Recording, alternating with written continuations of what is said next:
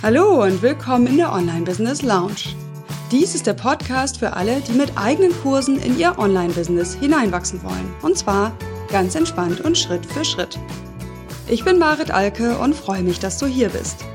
Lehn dich zurück, lass dich inspirieren und genieß die kleine Auszeit hier in der Lounge und dann leg los und setz um. Viel Erfolg dabei! Hallo und herzlich willkommen zu Folge 9. So motivierst und aktivierst du deine Teilnehmer. In diesem Teil meiner 15-teiligen Serie zum Einstieg mit eigenen Online-Kursen geht es jetzt darum, wie du deine Teilnehmer im Laufe des Kurses begleitest und dabei unterstützt, wirklich voranzukommen mit deinen Lernmaterialien. Das ist im Grunde die Fortsetzung der vorherigen Folge, wo wir über den Methodenmix gesprochen haben und darüber, wie du deinen Kurs oder dein Programm am besten aufbaust und welche Kommunikationskanäle und Medien du nutzt. Ich hatte gesagt, dass die Betreuung der Teilnehmer hauptsächlich oft in einem Forum stattfindet und oder zusätzlich dazu auch mal live in einem Webinarraum, in einer Online-Konferenz oder einer Telefonkonferenz oder ähnlichem. Und in dieser Folge geht es jetzt eben darum, wie du diese Betreuung gestaltest und wie du es schaffst, dass deine Teilnehmer wirklich auch dranbleiben im Laufe des Kurses. Ich habe die Leitfrage jetzt für diese Podcast-Folge mal so formuliert. Wie schaffst du es, deine Teilnehmer im Laufe des Kurses motiviert und bei der Stange zu halten, ohne letztlich zu viel deiner Arbeitszeit reinzugeben? Denn das ist hier ja der Balanceakt. Ne? Es geht ja darum, Dein Kurs soll ja da helfen, deine Arbeitszeit zu skalieren, skalierbar zu machen, also mehr Menschen zu erreichen, effektiv voranzuhelfen in letztlich der gleichen Zeit. Und gleichzeitig geht es eben, wie gesagt, darum, den Kunden wirklich voranzuhelfen. Das heißt, hier muss man wirklich genau schauen, was ist denn das richtige Maß der Betreuung. Im Grunde geht es darum. Die Folge ist aufgeteilt in so drei grobe Teile.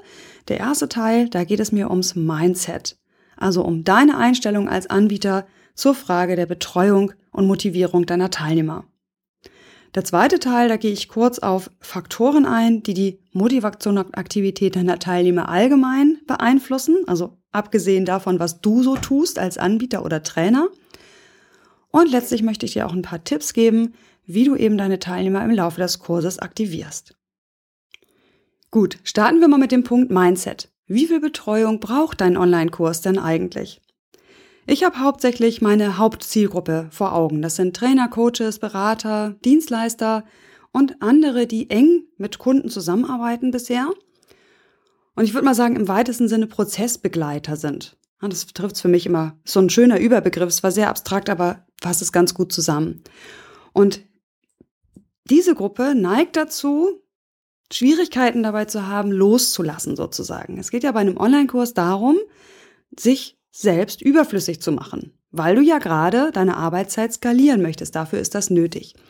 Und da ist eben tatsächlich dieser große persönliche Entwicklungsschritt, der hier nötig ist, sich klar zu machen, dass man als Anbieter drei Schritte zurückgehen kann und trotzdem kommen Kunden voran.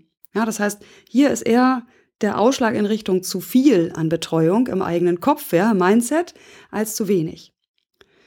Und dann wird es auch noch Hörer geben hier, die gerne automatisierte Selbstlernkurse erstellen möchten, die davon träumen, so wenig wie möglich mit Kunden zu tun zu haben im direkten Kontakt und die deswegen sich sträuben, überhaupt über Betreuung nachzudenken. Ja, hier ist dann eher so der Gedanke, ähm, nee, lass mich lieber ganz in Ruhe. Es ist ja wie bei einem Buch, da habe ich ja auch mit den Lesern im weitesten Sinne nichts zu tun. So, und irgendwo hier auf dieser Achse, ne, zu wenig Betreuung, ne, gar keine Betreuung ist letztlich zu wenig Betreuung in den allermeisten Fällen und zu viel Betreuung, was dann dazu führt, dass so ein Online-Kurs nicht mehr richtig skalierbar ist und möglicherweise auch die Teilnehmer überfordert. So ein paar Aussagen von meinen Kunden und von meinen Teilnehmern sind zum Beispiel, ich werde an dieser Stelle im Prozess aber unbedingt gebraucht. Ja, ich kenne doch meine Kunden, da haben die alle Schwierigkeiten und deswegen muss ich hier Einzelcoaching einbauen. Oder was ich jetzt in, einem, in einer Umfrage gelesen habe, die ich vorab zum Start des Podcasts gemacht habe, war, die Teilnehmer buchen den Zugang zu mir, zu mir als Experten und nicht den Zugang zu den anderen Teilnehmern. Das ist auch noch so ein Mindset, der in die Richtung geht, ich als Experte bin ja nicht ersetzbar. So, und dann, wenn es später darum geht, dass der Kurs schon läuft, höre ich eben auch oft, Mann, meine Teilnehmer machen gar nicht alle mit. Ich mache wohl irgendwas falsch, Hilfe, was kann ich tun? Und ich denke, dass daher auch das kam, dass so viele Fragen zu diesem Thema, was wir jetzt hier heute besprechen, in diesem Vorabfragebogen gekommen sind. Also dieses Gefühl, was kann ich denn tun, um diese irgendwie schlecht greifbare, amorphe Gruppe, die ich ja auch alle gar nicht sehen kann, zu motivieren und mitzunehmen. So, und da möchte ich einfach dir wirklich Mindset-Botschaften mit auf den Weg geben, denn dein Online-Kurs braucht wahrscheinlich weniger Betreuung, als du denkst. Beziehungsweise auf die Frage, wie motivierst und aktivierst du deine Teilnehmer, kommt als von mir als Antwort, du musst sie gar nicht so viel motivieren. Ja, das ist gar nicht unbedingt in dem Maß deine Aufgabe, wie du es vielleicht jetzt noch denkst. Argumente dafür. Du hast andere Kunden mit anderen Bedürfnissen bei Online-Kursen. Ich weiß, das habe ich schon ein paar Mal gesagt, werde ich auch öfter wiederholen, weil das so schwer reingeht. Das fühlt man so schwer. Ja, es sind nicht die Kunden, die du bisher vor dir hast und wo du Bilder vor deinem inneren Auge hast, sondern es sind neue Kunden. Es sind Kunden, die noch nicht so einen starken Schmerzpunkt haben, die andere Lernbedürfnisse haben, andere Zeitbedürfnisse, selbstorganisierter sind und, und, und. Und diese Kunden empfinden es möglicherweise als Gängelung, als zu nahe treten, wenn du als Anbieter, ich sage jetzt mal als Online-Trainer, zu aktiv in diesen Prozess eingreifst. Dann gibt es sowas wie eine, ich nenne das mal so, dreimal ein Drittel Daumenregel. Ja, es gibt Quoten bei Online-Kursen. Das hat sich immer wieder bestätigt bei meinen Kollegen und auch bei meinen Teilnehmern. Ein Drittel der Teilnehmer ist aktiv, so wie du es dir wünschst. Ja, das, die beteiligen sich, die fragen, die geben Antworten auf Fragen, sie machen die Aufgaben mit, äh, sie schreiben dir E-Mails, wenn ihnen was auffällt und so weiter. Da sind die Teilnehmer, die so aktiv sind, dass du sie fühlst, so als wären sie ein Präsenzseminar Teilnehmer. Dann gibt es aber ein weiteres Drittel, das nicht so aktiv ist. Das zwar immer mal sich zeigt und von dem du auch irgendwie mitbekommst, dass sie wohl dabei sind und zuhören, aber die sich nicht von sich aus melden. Ja, die sind in diesem Forum nicht aktiv, die sind in den Webinaren still, die hören still mit. Und dann gibt es ein weiteres Drittel und dieses Drittel beteiligt sich gar nicht. Es ist anscheinend überhaupt gar nicht da. Und das ist total normal. Es ist wirklich total normal. Du kannst mir jetzt einen auf den Deckel geben und sagen, Marit, wieso akzeptierst du das einfach so? Ist das bei deinen Kursen auch so? Dann hätte ich gern mein Geld zurück. Genau das ist die, ist die Selbstverantwortung deiner Teilnehmer. Du gibst ja eine Garantie, die musst du ja auch gesetzlich geben und also eine Rückgabemöglichkeit. Und wenn diese Teilnehmer es nicht schaffen, rechtzeitig für sich zu prüfen, ob sie den Kurs so, wie er ihnen angeboten wird, zu machen und entsprechend früh zurückzutreten oder sich auch ansonsten vielleicht an dich zu wenden. Du bist ja sicherlich der Letzte oder die Letzte, die nicht sagt, ja komm, ne, auch nach vier Wochen gebe ich ausnahmsweise das Geld zurück, wenn jemand nämlich nett bittet. Es ist die Selbstverantwortung der Menschen, die merken, oh, der Kurs ist nichts für mich. Aber du wirst überrascht sein, wenn ich dir sage, dass von diesem letzten Drittel, was dir ja als irgendwie problematisch erscheint, gar nicht so viele wirklich problematische Teilnehmer sind. Die machen das einfach in ihrem Tempo. Sie machen vielleicht jetzt einen großen Schub und später einen weiteren. Oft genug habe ich nach einem halben Jahr erlebt, dass mir Teilnehmer, von denen ich im Laufe des Programms überhaupt nichts mitbekommen habe, wirklich gar nichts, ja, keine Antworten auf Mails, keine Antworten im Forum, nicht mal die Module abgehakt, dass die auf einmal gesagt haben, Mann, Mare, dein Kurs war super, ich habe dies und das und das angestoßen. Hä? Aha, okay haben einfach anders für sich gearbeitet, eben ohne das Forum, ohne den Austausch in der Gruppe oder eben nur mit ihnen Erfolgsteamspartnern, wo ich gleich nochmal drauf eingehe, wie das funktioniert. Also, habe es weit ausgeholt, das war die dreimal ein Drittel Daumenregel. Eventuell ist das erste aktive Drittel sogar nur ein Viertel und alles das ist in Ordnung im Rahmen des Normalen. Das musst du schlichtweg akzeptieren, dass das so ist, dass du nicht so intensiv wie zum Beispiel in einem Präsenzseminar von allen eine Rückmeldung bekommst. Das ist etwas, woran man sich gewöhnen muss und was aber völlig okay ist und nicht dafür spricht, dass du aktiver werden musst. Okay?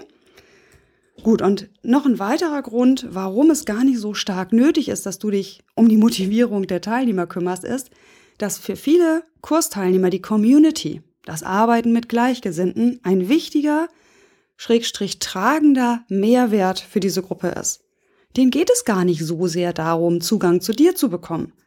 Klar, ich denke, die meisten Kunden oder Teilnehmer möchten gerne mitkriegen, dass du dich irgendwie interessierst. Ja, sie werden ungern, glaube ich, in einem Kurs sein, wo, wo sich der Trainer überhaupt gar niemals meldet. aber sie empfinden diesen Community als mindestens genauso wertvoll wie den Zugang zu dir. Und deswegen das als Antwort auf die Frage in dem Vorbereitungsfragebogen. Doch, die Kunden zahlen dafür, Zugang zu dieser Community zu haben. So ist das. In vielen Fällen. Ne? Ausnahmen gibt's natürlich immer. Und dann finde ich, hilft immer so ein schönes Bild. Ja, ich sehe so eine Riesenhalle vor mir mit gigantischen Lagern. Ich bin bei Ikea und ich will mir einen Schrank kaufen. Und ich muss mir ins Fach 34c gehen und mir dort meinen Schrank selber rausholen. Und dann fahre ich damit nach Hause und baue ihn mir selber auf. Dafür kostet mein Schrank aber auch nur ein Zehntel von dem, was es bei einem Laden kosten würde, der mir diesen Schrank bei mir zu Hause aufbaut. Ja. Zahle weniger, mach mehr selbst.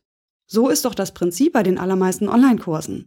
Und du, als Anbieter musst das auch mitmachen. Du darfst nicht IKEA Preise nehmen und letztlich Premium Beratung und Service, sage ich mal. Und die Gefahr dabei ist eben, dass so ein Online-Kurs, wo du einmal anfängst, dich zu stark einzubringen als Anbieter, als Trainer, dass dann alle Teilnehmer diese Betreuung von dir wollen. Und dann wird es ein verkapptes Einzelcoaching, und zwar für zehn Leute gleichzeitig oder wie viel auch immer du in deinem Pilotkurs dran hast. Und das ist echt gefährlich, weil das kriegst du überhaupt nicht gehandelt. Dem kannst du gar nicht gerecht werden, das macht dich völlig fertig und unzufrieden und du wirst nie wieder einen Online-Kurs anbieten. Ja, weil das Preis-Leistungs-Verhältnis, das Einkommens-Leistungsverhältnis einfach nicht passt. Gut, das waren jetzt Argumente dafür, warum du sehr wahrscheinlich dich entspannen darfst und schon mal mit der Einstellung reingehen darfst, ich muss gar nicht so viel motivieren. Du bietest einen Online-Kurs an zu einem günstigen Preis und du kannst dort sehr stark auf die Eigenverantwortung der Teilnehmer setzen. Und ich weiß, dass das schwer fällt. Das ist wirklich unser persönlicher Entwicklungsprozess für alle, die gerne live und einzeln mit Kunden arbeiten. Gut, und für diejenigen, die eben gern von einem automatisierten Selbstlernkurs träumen, ja, also die vielleicht eher Experten sind, eher Buchautoren, äh, die müssten sich tatsächlich auch nochmal fragen, das ist jetzt ja das andere Extrem, von dem wir kommen, also davon auszugehen, dass man einen ersten Online-Kurs völlig unbetreut laufen lassen kann, finde ich wirklich schwierig, bin ich ganz ehrlich. Bei dem Zeigen von Software, da geht das. Klar, das arbeiten Leute auch völlig eigenständig durch, da braucht es keine Community und nichts weiter, in den meisten Fällen. Aber die Frage ist eben, kennst du die Bedürfnisse deiner Selbstlerner wirklich gut genug? Ja, haben die wirklich einen Mehrwert davon, deinen Kurs zu durchlaufen, wenn es überhaupt gar keinen Austausch gibt, also kein Forum oder nur ein Forum, in dem du dich überhaupt gar nicht blicken lässt? Ja, was irgendwie mehr oder weniger verweist, vor sich hin dümpelt. Das heißt, Du kannst dich hier wirklich fragen, wie du mit relativ wenig Betreuung, ne, sprich einem Forum, das du irgendwie in unregelmäßigen Abständen betreust oder wo du dich zumindest blicken lässt, ob nicht ein Forum so viel Mehrwert bietet, dass Kunden auch durchaus bereit sind, noch mal ein Stück mehr zu zahlen, ja, weil es eben kein ganz reiner Selbstlernkurs ist, sondern es gibt eine Community. Ist ja auch eigentlich die Regel, aber ich weiß eben genügend Leute, die sagen, oh, ich würde mich in diesem Forum am liebsten auch überhaupt gar nicht blicken lassen, das finde ich stressig. Aber gerade bei den ersten Kursen wirklich nutzt das als Chance, denn aktive Teilnehmer sind auch letztlich Beschleuniger, Voranbringer deines Business.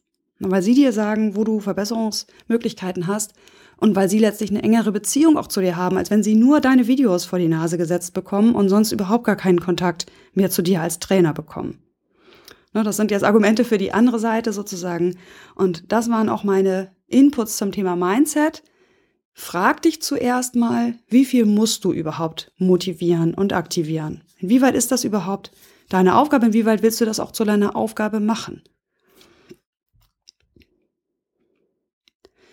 Okay, der Teil 2 dieser Folge ist, dass ich dir Faktoren nennen möchte, kurz nennen möchte, die auch die Motivation und Aktivität deiner Teilnehmer mit beeinflussen. Also abseits von dem, was du tun kannst, aktuell im Kursverlauf. Und da ist ganz klar, und das ist überraschend vielleicht, ein hoher Preis sorgt dafür, dass Teilnehmer auch stärker committed sind, dass sie stärker mitmachen wollen. Eigentlich so gesagt ganz einfach. Ne? Das hängt schon eng zusammen. Also ähm, einerseits beeinflusst natürlich die Intensität der Betreuung den Preis, den du kriegen musst, ja, weil du ja deine Kosten decken musst, mindestens deine ähm, jetzt anfallenden äh, Arbeitskosten. Aber gleichzeitig bewirkt ein hoher Preis auch ein hohes hohes Engagement der Teilnehmer. Das heißt, zu günstig darf dein Kurs nicht sein, wenn du möchtest, dass sie sich aktiv beteiligen. Je günstiger ist, gut, das ist vielleicht nicht direkt korreliert, aber wenn er unter eine bestimmte Grenze fällt und die Leute das so als Nichtigkeit abtun, dann kannst du davon ausgehen, dass du eine geringere Beteiligung hast, als wenn doch einige Teilnehmer nachdenken müssen, ob sie sich das wirklich leisten können und wollen.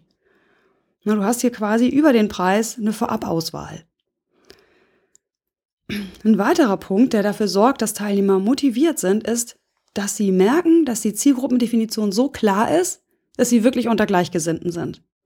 Ja, also es gibt, hatten wir ja schon drüber gesprochen, gibt ja Zielgruppendefinitionen, die sind so breit, dass vielleicht äh, die eine Teilnehmerin sagt, boah, nee, also wer weiß, was hier noch für Leute sind. Ja, das Thema XY können ja alle möglichen haben. Ich melde mich hier erstmal gar nicht und warte erstmal ab.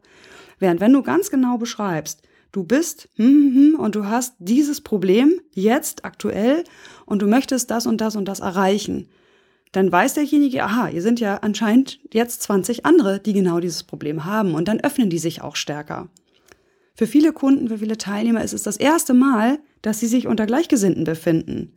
Also es ist vielleicht nicht für jedes Thema so, aber für manche Themen ist das bestimmt so. Und das alleine sorgt für eine hohe Motivation, sich mit den anderen zu beschäftigen.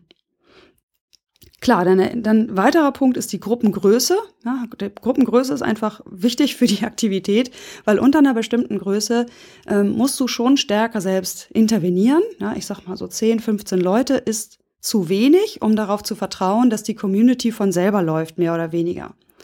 Da hatte ich vorhin diese ein Drittel, ein Drittel Regelung, äh, dreimal ein Drittel Regelung genannt.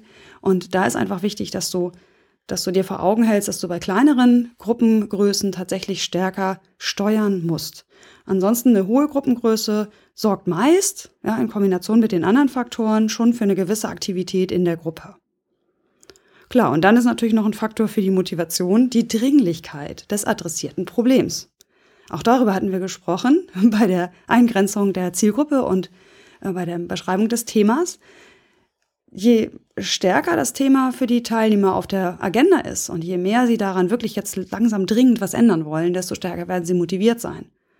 Stärker jedenfalls, als wenn das für sie so ein Thema ist, so ja, wäre schön, wenn ich das mal machen könnte.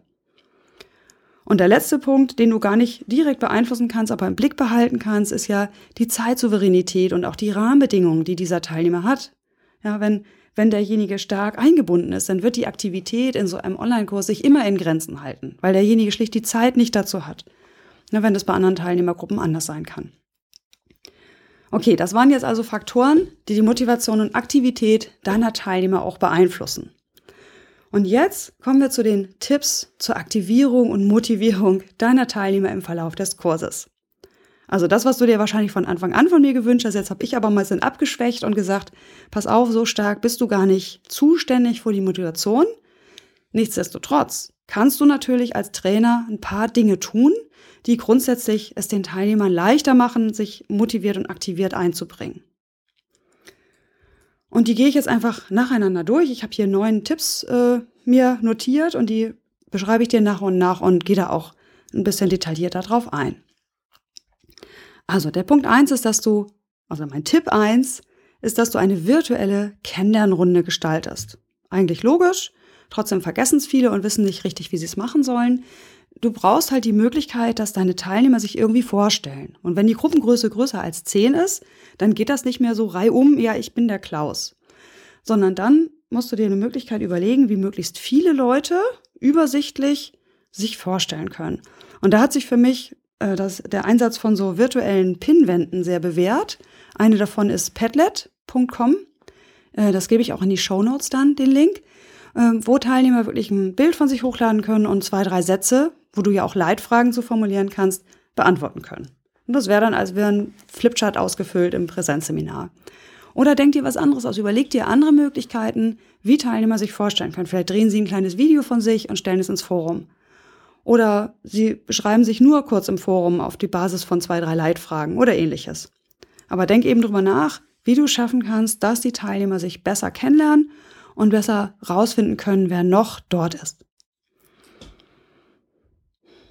Weiter ist wichtig, dass du vorweg schon irgendwo irgendwie beschreibst, wie im Forum und oder in den Treffen miteinander gearbeitet werden soll. Na, das bestimmst du als Trainer nämlich tatsächlich stärker, als du das so in so einem Präsenzseminar müsstest. Das heißt, du sagst, was du dir beispielsweise für Fragen vorstellen könntest im Forum. Und du sagst, äh, ne, welche Antworten, äh, also wie du dir die Antworten wünschst, Feedback-Regeln, was immer eben für dein Thema da sinnvoll ist, gibst du als Regeln vorab schon mal rein. Und zum Beispiel gibt es bei mir immer die Regel, dass wer sich, wer, wer sich Antworten von den anderen erhofft, gerade auch Feedback auf Zwischenergebnisse und ähnliches, der möge sich doch bitte auch selbst aktiv beteiligen. Ja, weil ich sehe das sehr kritisch, wenn jemand äh, wochenlang nur zuhört, also nur zuschaut und mitliest, und dann kommt auf einmal die Megabitte nach Feedback, ja, von einer riesen Seite, die jetzt auf einmal befeedbackt werden soll. Und da ist dann irgendwas schief. Ne? Es macht einfach Sinn, in so einem Netzwerk erst zu geben und auf Antworten, auf Fragen auch zu antworten und dann erst auch eigene Fragen reinzustellen. Zum Beispiel ist eine Regel, wie ich sie in meinen Kursen immer nutze. Der dritte Tipp. Kläre, wann, wie und wo du erreichbar bist als Trainer. Und wann, wie, wo nicht. Das ist tatsächlich, finde ich, ganz zentral, denn sonst schwimmen die Teilnehmer und wissen nicht, dürfen sie dir jetzt eine Mail schreiben oder nicht? Dürfen sie dich anrufen? Wenn ja, wann? Ähm, erwarten sie auf jede Frage im Forum eine Antwort von dir oder warten sie erstmal auf Antworten von den anderen? Und du meldest dich nur dann, wenn es zum Beispiel in die Schieflage kommt oder das in die falsche Richtung geht. Klär das ganz genau, auch zum Beispiel, welche Tage du online bist. Wenn du vielleicht drei Tage in der Woche gar nicht online bist, dann äh, können sie dir, also dann macht es keinen Sinn, dass sie auf äh, Antworten von dir warten oder ähnliches. Also kläre zu Beginn, wie du erreichbar bist, einfach um diese gesamte Aktivität auch zu steuern, die da im Teilnehmerbereich passiert. Der vierte Tipp, das ist vielleicht mein wichtigster, ich glaube, dass es der wichtigste ist, sorge für einen berechenbaren Ablauf und wiederkehrende Elemente. das ist auch schon Teil gewesen jetzt im Methodenmix, also bei der Folge vorher, wo es darum ging, dass ich gesagt habe, so ein Online-Kurs sollte schon eine klare Struktur haben. Es muss sich nicht zu jedem Modul alles exakt wiederholen, aber die Teilnehmer müssen ziemlich gut wissen, was kommt eigentlich wann. Wenn es Termine gibt, musst du die redundant, also öfters nennen und, und ähm, nachlesbar machen. Ja, ich habe das immer wieder erlebt, dass ich Termine zweimal irgendwo gepostet habe und eine Mail geschrieben und trotzdem haben Leute hinterher gesagt, ah, Hilfe, ich wusste gar nichts, dass der Webinartermin heute ist. Na, also hier brauchen Online-Kursteilnehmer tatsächlich eine deutlich stärkere Führung, als jetzt das zum Beispiel äh, Live-Präsenzteilnehmer brauchen. Das heißt, du musst wirklich ganz klar takten, vielleicht mit einer Grafik, in welcher Woche kommt was. Ne? Immer montags gibt es irgendwie die neuen Module, immer freitags wird zum Beispiel eine Rückschau gemacht im Forum, wie auch immer, was da für dich Sinn macht. Also für Rituale ein und mach das sehr, sehr transparent, also sozusagen übertransparent, äh, weil immer wenn du das Gefühl hast, du hast es dreimal gesagt, haben es immer noch nicht alle Teilnehmer mitbekommen. Es liegt einfach daran, dass so ein Online-Kurs immer irgendwie bei den Teilnehmern so ein Stück weit mitläuft. Ja, du kannst nicht davon ausgehen, dass Teilnehmer jeden Satz von dir lesen. Also sorge für einen berechenbaren Ablauf und wiederkehrende Elemente. Das ist aus meiner Sicht einer der wichtigsten Faktoren, um letztlich die Aktivität der Teilnehmer auch zu fördern. Das ist halt so ein übergeordneter Faktor sozusagen. Das ist ja keine kleine Methode, sondern ein übergeordneter Faktor. Denn erst wenn das ein berechenbarer Ablauf ist, können Sie sich das einplanen. Es entsteht sowas wie eine Routine und aus dieser Routine kann dann eben auch diese, Motiv diese Beteiligung im Kurs entstehen. So meine These. So, dann kannst du Teilnehmer im Forum auch bewusst aktivieren. Ja, stell Fragen. Also gib ruhig auch selbst mal Fragen rein. Ähm, vielleicht auch regelmäßig, hatte ich eben schon gesagt, vielleicht immer freitags eine bestimmte Frage. Oder wenn du merkst, ähm, oder wenn dir was kommt, zum Beispiel durch eine Rückfrage eines Teilnehmers, gibst du die Frage mal zurück in die Runde. Sagst, wie seht ihr das eigentlich? Oder was habt ihr dazu für Erlebnisse? Oder was habt ihr dafür für Fragen? Dann kannst du deine Lernmaterialien nutzen, um Aufgaben zu geben. Ja, also zum Beispiel die Aufgabe, poste bitte dieses Zwischenergebnis im Forum und dann natürlich mit genauer Beschreibung, was dann damit passiert. Also wirst du darauf Feedback geben oder ist es mehr als ähm, ja sozusagen Accountability-Beweis? Also nee, wie soll ich das sagen? Also als Nachweis dafür, dass sie es gemacht haben, so für so einen Check. Wofür sollen sie die Aufgabe posten? Ähm, was du auch machen kannst, ist zwischendurch immer mal Beispiele posten, wenn dir was einfällt, wenn dir was auffällt oder auch vorher gesammelte Beispiele zu bestimmten Themen, die jetzt gerade in dieser Woche aktuell sind im Kurs. Poste die in das Forum und reg die Diskussion dazu an. Wichtig ist auch, dass du E-Mail-Anfragen, die bei dir landen, direkt wieder zurück ins Forum schickst und niemals E-Mails beantwortest, wenn sie sich irgendwie inhaltlich um die Kursthemen beschäftigen. Weil das ist dann Einzelbetreuung. Ja, das ist eine Einzelbetreuung, die du in deinem Online-Kurs ja wahrscheinlich nicht willst. Und wenn du sie willst, dann muss dein Kurs auch entsprechend Premiumpreis haben. Also aktiviere die Teilnehmer zur Beteiligung im Forum, das ist mein Tipp Nummer 5. Und übrigens, das kann ich mir an dieser Stelle mal einfließen lassen. Äh, ich bin ja jetzt nicht der geborene Trainer und ich bin auch nicht der Freund von so kleinen Spielchen und kreativen Ideen und hier um die Ecke mit drei Karten arbeiten und so weiter. Also die typischen Trainermethoden, die es so gibt. Was überhaupt nicht heißt, dass du die nicht vielleicht für dich ausprobieren kannst. Ich bin einfach nicht der Typ dafür. Ja, weder als Teilnehmer noch als Trainer.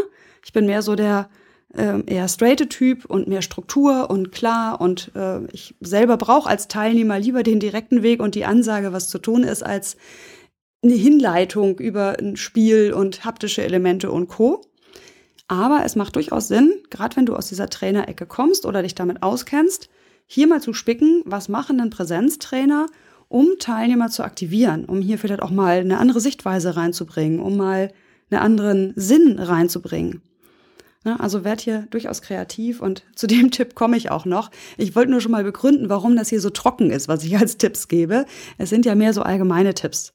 Ne, und ich habe keinen Methodenfeuerwerk äh, hier für dich, wie du jetzt die Teilnehmer, äh, sag ich mal, zum Schmunzeln bringen kannst. Ist aber durchaus sinnvoll, in die Richtung auch nochmal dich von jemand anders inspirieren zu lassen. Okay, und in die Richtung geht auch mein Tipp Nummer 6. Gestalte die Webinare und die Telcos, also die Telefonkonferenzen, interaktiv. Bitte, bitte mach nicht Folienvorträge mitten in deinem bezahlten Kurs. Man überlegt dir Möglichkeiten, die Teilnehmer einzubeziehen, Fragen zu stellen, mit dem Whiteboard zu arbeiten, lass Teilnehmer zu Wort kommen, einzelne Teilnehmer zu Wort kommen, sammle vorher Fragen ein und besprich die dann mit Nennung des Namens. Ja, gib den Teilnehmern das Gefühl, dass du wirklich sie meinst und nicht dich einfach irgendwie hinter einer Folie versteckst und bla bla bla wieder Input gibst sozusagen. Ja, natürlich nehmen sie das gerne an, weil wer lehnt sich nicht gern zurück in so einem Webinar? Aber die Idee ist ja, dass sie vorankommen sollen mit dem Stoff, ja, und mit ihrem Thema. Und deswegen, also das ist ein bisschen Arbeit, aber überleg dir, wie du deine Webinare interaktiv gestalten kannst. Und da habe ich auch gleich einen Buchtipp für dich. Das lese ich nämlich gerade. Oha, jetzt habe ich das nicht hier liegen. Das ist natürlich sehr geschickt. Äh, das kommt von Samiyat Klein. 250 kreative Webinarmethoden. So ähnlich heißt es. Ich werde auch hier den Link in die Show Notes packen. Das ist ganz frisch aus dem Manager-Seminare Verlag und da sind wirklich tolle Ideen dran, wie man eben in Webinaren interaktiv mit Teilnehmern arbeiten kann. Teilweise sehr verspielt, manchmal ein bisschen verrückt, aber eben bunt und vielfältig und da gibt es bestimmt Ideen, wie du jetzt hier deine Webinare innerhalb des Kurses so gestalten kannst, dass Teilnehmer sich mitgenommen fühlen. Tipp Nummer 7, sorge mit regelmäßigen Mails für zusätzliche Impulse. Also über die Mails kannst du tatsächlich nochmal eine direktere Ansprache schaffen, gerade auch für die, die sich aus welchen Gründen auch immer nicht so oft einloggen in den Teilnehmerbereich, dann kannst du hier mit Mails nochmal wieder alle zurückholen und sagen, hallo, wir sind jetzt bei Modul 3 und folgendes ist jetzt die größte Herausforderung und folgende Frage habe ich, die du gerne bitte mal im Forum beantworten kannst. Zum Beispiel. Also nutze zusätzlich Mails für zusätzliche Impulse. Und dann, das ist auch einer meiner Lieblingstipps, vernetze Teilnehmer bewusst und proaktiv zu Kleingruppen oder Paaren. Ja, also das geschieht ja auch so sicherlich innerhalb von Teilnehmergruppen. Was ich meine, ist, dass du als Anbieter hier die Struktur vorgibst und sagst, pass auf, es ist kein Muss, aber ihr könnt euch zu Kleingruppen zusammentun, das hat sich bewährt und es hat sich wirklich bewährt. Ja, also es gibt kaum ein Instrument, das wirkungsvoller ist als diese Erfolgsteams oder Mastermind-Gruppen. Es ist für mich das Synonym, das Gleiche. Ähm, einfach ein sehr strukturierter, kollegialer Austausch untereinander den du aber anstößt. Ja, du bist nicht dafür verantwortlich, dass sich diese Gruppen finden. Du bist auch nicht dafür verantwortlich, dass diese Teams laufen, meiner Meinung nach. Aber du solltest sie anstoßen. Na, und wirklich bewusst auch Hilfestellung dafür geben, wie funktioniert das, wer nimmt das in die Hand und, und, und. Das ist am Anfang ein bisschen Orga-Arbeit, Organisationsarbeit, aber es lohnt sich auf die lange Sicht wirklich. Also gerade bei komplexeren Programmen, bei komplexeren, längeren Themen macht das Sinn. Na, bei kleineren Kursen und äh, vielleicht auch nicht ganz so persönlichkeitsentwicklungsbezogenen Kursen kannst du auch dieses Instrument einsetzen, dann aber vielleicht eher fallweise. Zum Beispiel, indem du sagst, diese Aufgabe besprecht doch am besten mit einem Tandempartner oder einem Buddy äh, und wer Interesse hat, möge sich doch jetzt bitte im Forum melden und dann können diese Teams kurzfristig gebildet werden und telefonieren dann außerhalb der Kurszone sozusagen. Ja, also man kann dauerhafte Erfolgsteams oder Tandems bilden oder eben auch fallweise die Teilnehmer zu Kleingruppen zusammenfügen. Das hat sich wirklich sehr, sehr bewährt. Und so schaffst du es nämlich, das ist ja die große, ist große Magie daran, auch große Teilnehmergruppen so, na, wie soll ich das sagen? Also du schaffst es dann bei großen Teilnehmergruppen es so hinzukriegen, dass jeder Einzelne sich sehr gut aufgehoben fühlt, sehr gut betreut, ohne dass du die ganze Zeit dabei bist. Weil das machen die in ihren Erfolgsteams, die du nur zeitweise von außen anstupst und fragst, ob alles okay ist. Ja, sorry fürs Versprechen eben, aber ich glaube, so konnte ich es jetzt besser rüberbringen. Also das ist wirklich die Magie von diesen Kleingruppen, dass du damit eine große Skalierbarkeit bei gleichzeitig einer hohen Qualität hinkriegst. Und mein neunter Tipp ist, sei bitte kreativ. Ja, ich habe jetzt hier so ein paar Grundlagentipps gegeben. Sei kreativ und probier aus, was für deine Teilnehmergruppe stimmig ist. Das ist für jede Teilnehmergruppe anders und es ist auch für jeden Trainer anders. Ja, der eine mag das vielleicht mit bunten Karten, mit Utensilien, mit kleinen äh, Überraschungseffekten zu arbeiten. Na, mein Stil ist das nicht, das muss aber nicht heißen, dass das schlecht ist. Deswegen bitte sei kreativ und nutz gerade deine ersten Teilnehmer dafür, auch mal augenzwinkernd äh, freudig, was auszuprobieren. Auch dir soll es ja Spaß machen. Du sollst dich nicht an starren Plan halten, sondern ähm, dir werden Ideen kommen, allein in der Arbeit mit den Teilnehmern. Und dann probier es einfach aus. Ja, du hast ja Pilotteilnehmer, die wissen ja, dass du noch testest. Also das ist mein Tipp Nummer 9. Sei kreativ und probier aus. Okay, und damit bin ich auch schon am Ende jetzt dieser Podcast-Folge der Online Business Lounge wo es darum ging, wie motivierst und aktivierst du deine Teilnehmer im Verlaufe des Kurses. Ich hatte dir mit auf den Weg gegeben, dass du, wenn du Prozessbegleiter bist, also Coach, Trainer, Berater oder Dienstleister und gewohnt bist, eng mit Teilnehmern zu arbeiten, dass es dann wahrscheinlich nicht ganz leicht sein wird, hier loszulassen. Ja, also darauf zu vertrauen, dass die Teilnehmergruppe schon irgendwie alleine, nicht alleine, aber dass sie zumindest von dir nicht so stark gesteuert werden muss, wie du es dir vorstellst. Das habe ich dir mit auf den Weg gegeben. Ich habe dir mit auf den Weg gegeben, dass die Motivation auch noch von deiner Vorarbeit abhängt, die du ja schon geleistet hast. Dass es durchaus normal ist, wenn bei Online-Kursen nicht alle Teilnehmer offensichtlich motiviert dabei sind. Ja, du siehst eben keine Gesichter und kannst nicht sehen, äh, sitzt derjenige jetzt hier völlig gelangweilt, ähm, tippt er quasi auf seinem Handy rum oder hört er vielleicht einfach nur zu und verarbeitet das eben still für sich. Das waren die Dinge, die ich dir mitgeben wollte. Und ich denke, das haben wir für heute abgehakt. Ja, in der nächsten Folge geht es dann darum, wie du deinen Kurs bepreist. Also bleib weiter dran. Ich freue mich, wenn du mir Feedback gibst über iTunes oder wenn du mir einen Kommentar gibst äh, zum Blogartikel zu dieser Folge. Ach, den habe ich noch gar nicht genannt. Den Link dazu ist maritalke.de Schrägstrich Folge 9. Dort findest du auch die genannten Links, beziehungsweise ein Link und ein Buch waren es heute und auch die Folien wiederum zu dieser Folge.